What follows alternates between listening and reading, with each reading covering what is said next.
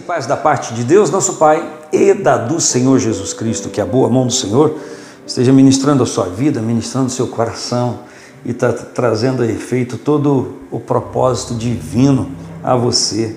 Que maravilha, que maravilha podermos estar juntos e celebrarmos a palavra de Deus.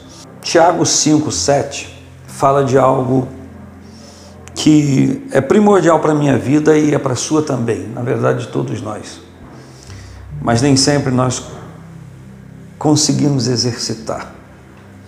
Sede, pois, irmãos, pacientes até a vinda do Senhor. Eis que o lavrador espera o precioso fruto da terra, aguardando com paciência até que receba a chuva temporã e serôdia. Sede vós também pacientes, fortalecei o vosso coração, porque já a vinda do Senhor está próxima.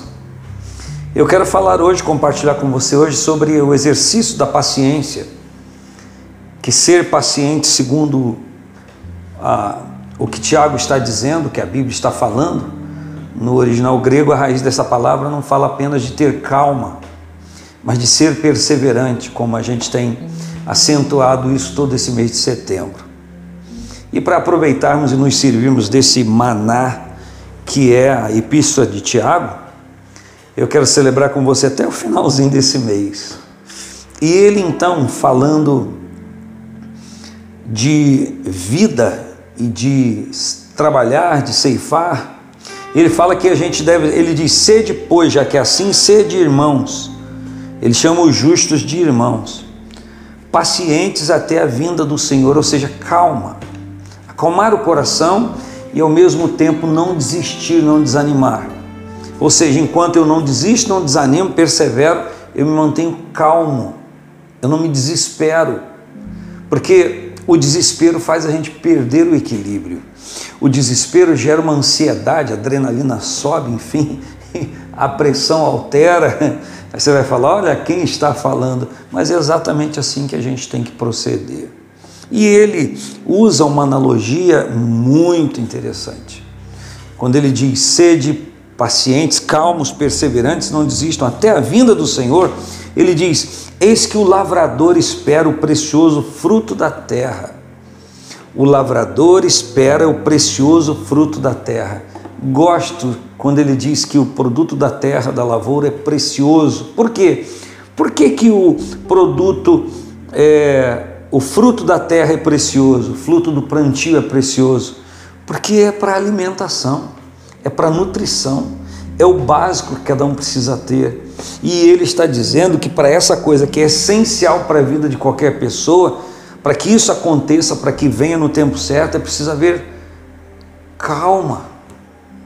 É preciso não desistir. E a analogia de um, de, uma, de um plantio subterrâneo, que a pessoa não vê o desenvolvimento, mas sabe que está desenvolvendo. E sabe que vai chegar a hora certa de não só do plantio, mas também da colheita.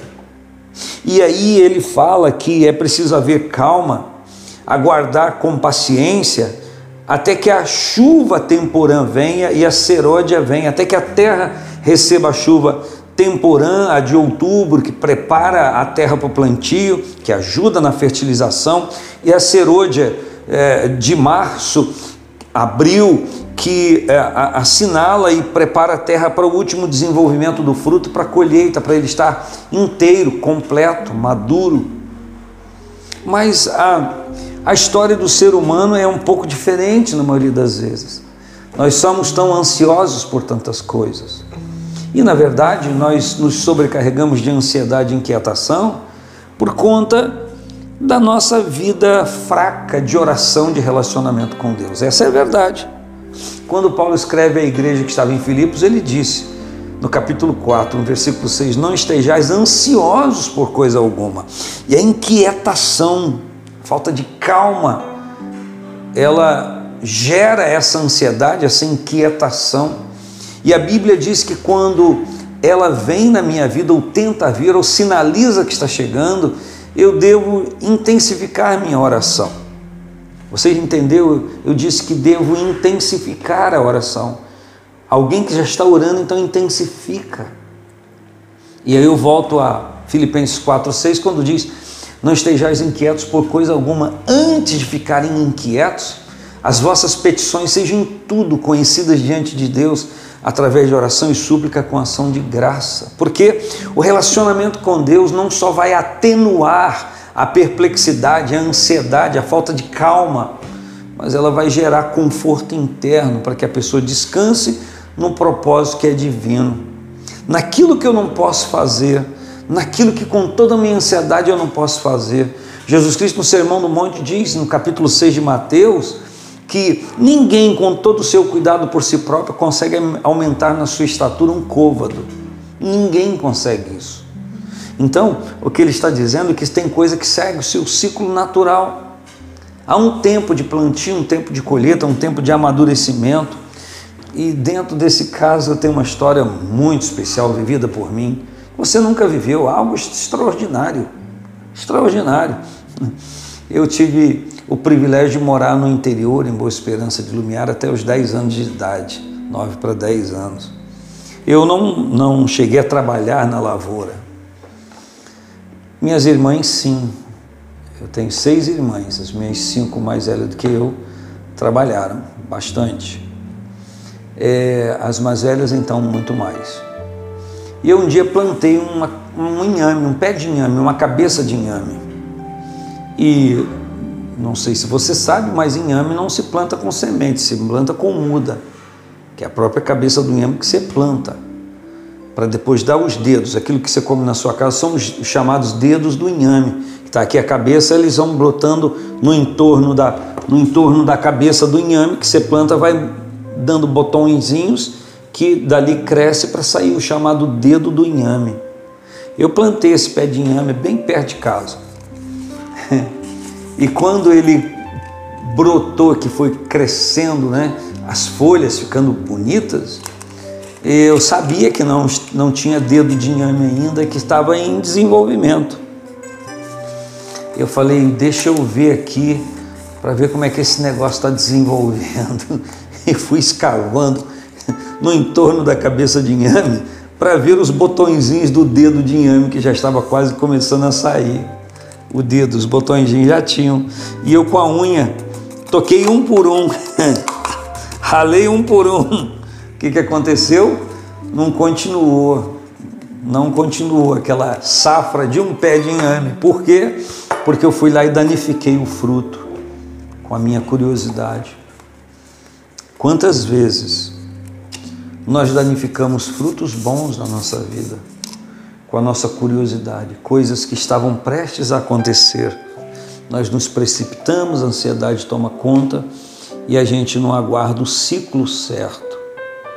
Eu penso que a nossa existência é marcada por isso, por uma ansiedade tão grande, por uma inquietação tão aguda, que nos leva a tomar atitudes ou a agirmos de uma forma totalmente a conspirar contra aquilo que estava prestes a acontecer. Quem sabe você agora é, colocou algo diante de Deus em oração, um propósito, você semeou boas sementes no seu relacionamento de família, de namoro, de noivado, de casamento, semeou boas coisas no seu trabalho, na expectativa de ser promovido, ganhar um pouco melhor, iniciou um, um serviço por conta própria, investiu tempo, recursos que você tinha, você espera resultado vir, mas a precipitação traz causada pela ansiedade está trazendo esse desespero tão agudo em você. Toma cuidado para não se precipitar.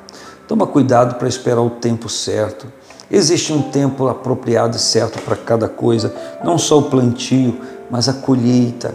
Assim como nós temos que preparar a terra para o plantio, o nosso coração também tem que estar preparado, o coração das pessoas também tem que estar preparado para nós semearmos boas coisas, para que aquelas boas coisas germinem, crescem e frutifiquem, para que todos se alegrem, para que todos possam se alegrar. Então, existe um tempo certo, mas interessante que ele fala aqui que enquanto isso está no seu ciclo, há uma chuva temporã, uma seródia, uma que vem antes, uma que vem depois e que a gente não tem controle. É o Senhor que envia. Aliás, a Bíblia diz que o Senhor faz com que a sua chuva venha sobre justos e injustos, sobre bons e maus. Por quê? para todos Ele dá a mesma possibilidade e oportunidade.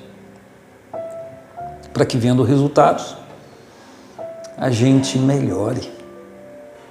Mas quem sabe você está querendo fruto de um terreno que você não adubou, querendo resultados de uma terra que você não arou, que você não cultivou. Como que vai se colher bons frutos se não há uma preparação, se não há um acompanhamento, se não há um cuidado?